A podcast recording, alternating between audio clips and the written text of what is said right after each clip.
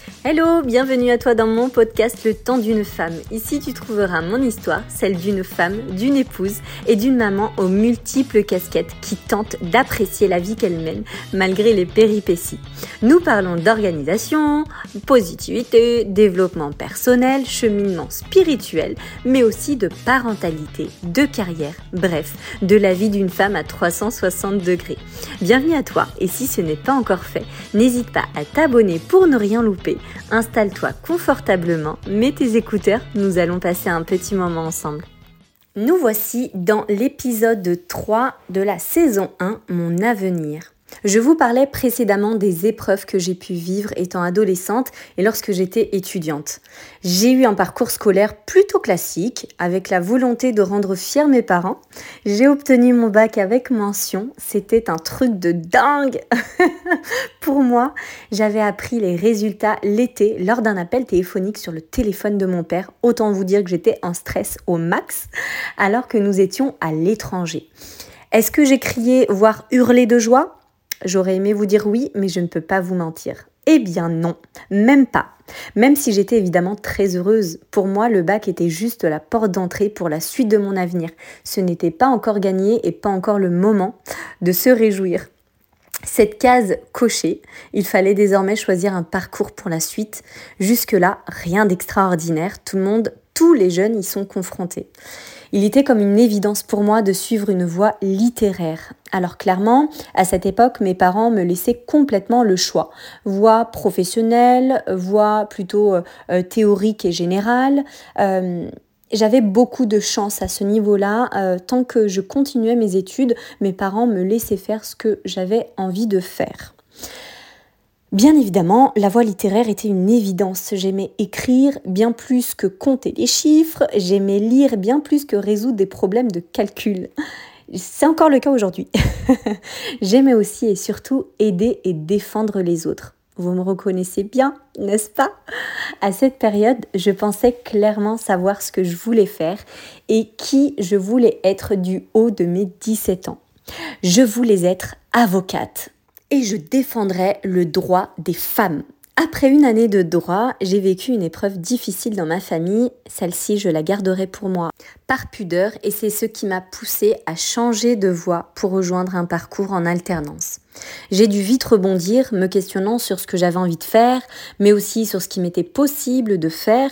J'ai donc signé pour un BTS assistant de direction en alternance chez un opticien qui a voulu créer un poste pour moi au sein de sa structure.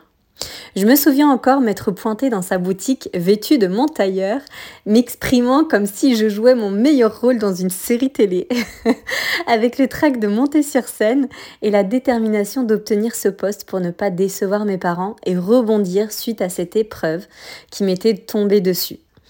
Il n'y a pas de problème sans solution.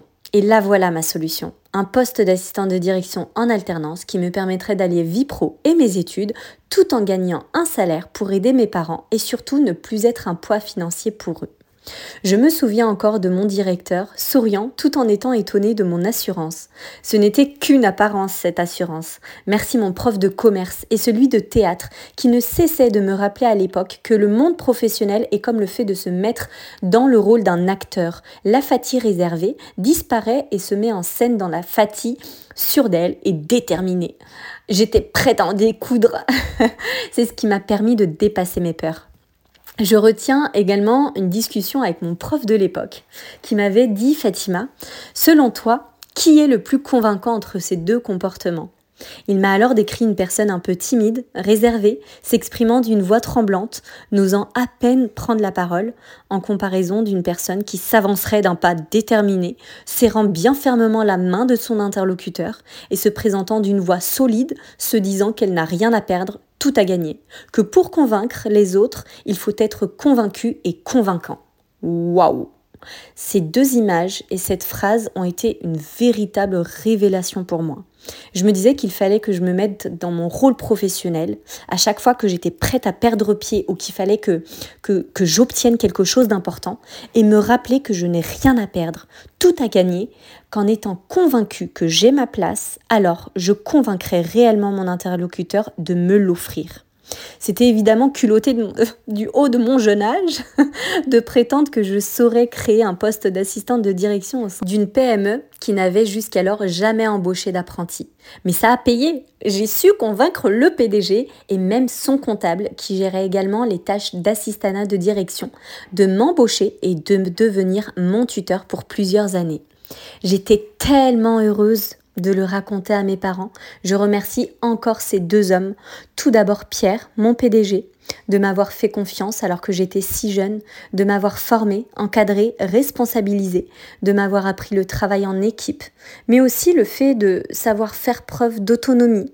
Je remercie également Alain, mon tuteur, qui est devenu mon parrain de cœur, pour tout ce qu'il m'a enseigné, transmis, tant au niveau des valeurs d'une entreprise, du travail, mais aussi du bon comportement, celui d'une femme digne d'être respectée, entourée d'hommes dans un milieu professionnel pas évident.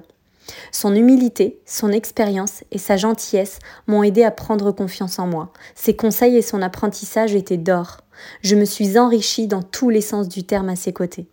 J'ai appris à m'affirmer, à défendre mes idées, à m'exprimer convenablement dans ce monde professionnel, ce qui m'a valu une belle promotion par la suite.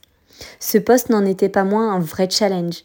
Devoir tout créer et mettre en place un service RH. Waouh Apprendre la comptabilité avec mon tuteur, manager du personnel plus âgé que moi, veiller au respect de la législation. Bon, ça j'en connaissais un domaine avec mon année de droit. Fédérer les équipes, bref. Un vrai challenge, je disais donc, du haut de mes 17 ans. C'était le début d'une belle aventure, celle de mon avenir. Si je prends le temps de vous écrire ces moments de vie, c'est aussi ce qui explique pourquoi je suis la femme d'aujourd'hui. Je souris toutes les fois où l'on me dit que je m'exprime bien, que mon vocabulaire est soigné et approprié, qu'il est riche et bien prononcé. Je pense alors à cet homme, Alain, qui, de par nos nombreux échanges, a pu développer mon vocabulaire. Il a été un réel mentor pour moi. Je remercie également mon père avec qui j'avais de nombreux échanges et débats sur la politique et autres sujets sérieux. C'est lui qui a ouvert ma curiosité sur des sujets dits autrefois d'adultes.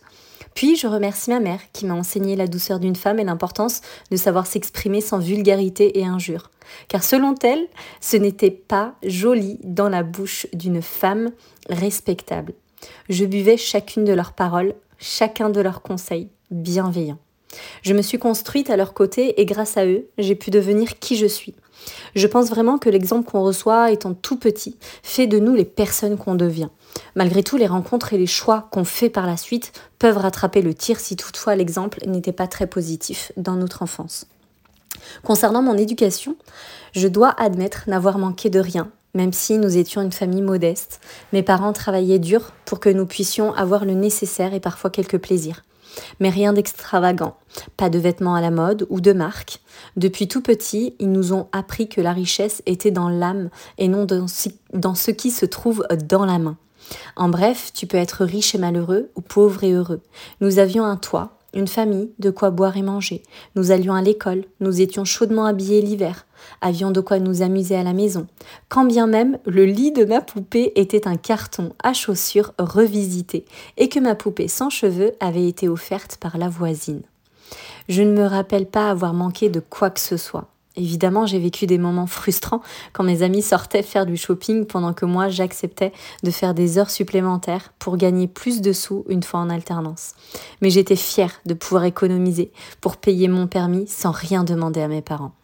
Je me hâte de vous conter la suite de mon histoire au prochain épisode. J'espère de par mes écrits pouvoir transmettre ce qui m'a été transmis, toute cette motivation, les bonnes paroles et surtout rappeler à chacune des personnes qui m'écoutent qu'il n'existe pas d'échec. À chaque problème sa solution, soit on gagne, soit on apprend. Si vous aimez mon podcast, n'hésitez pas à mettre 5 étoiles sur votre plateforme d'écoute et me partager vos commentaires sur mon compte Instagram Le temps d'une femme. À vendredi prochain pour un nouvel épisode. Mouah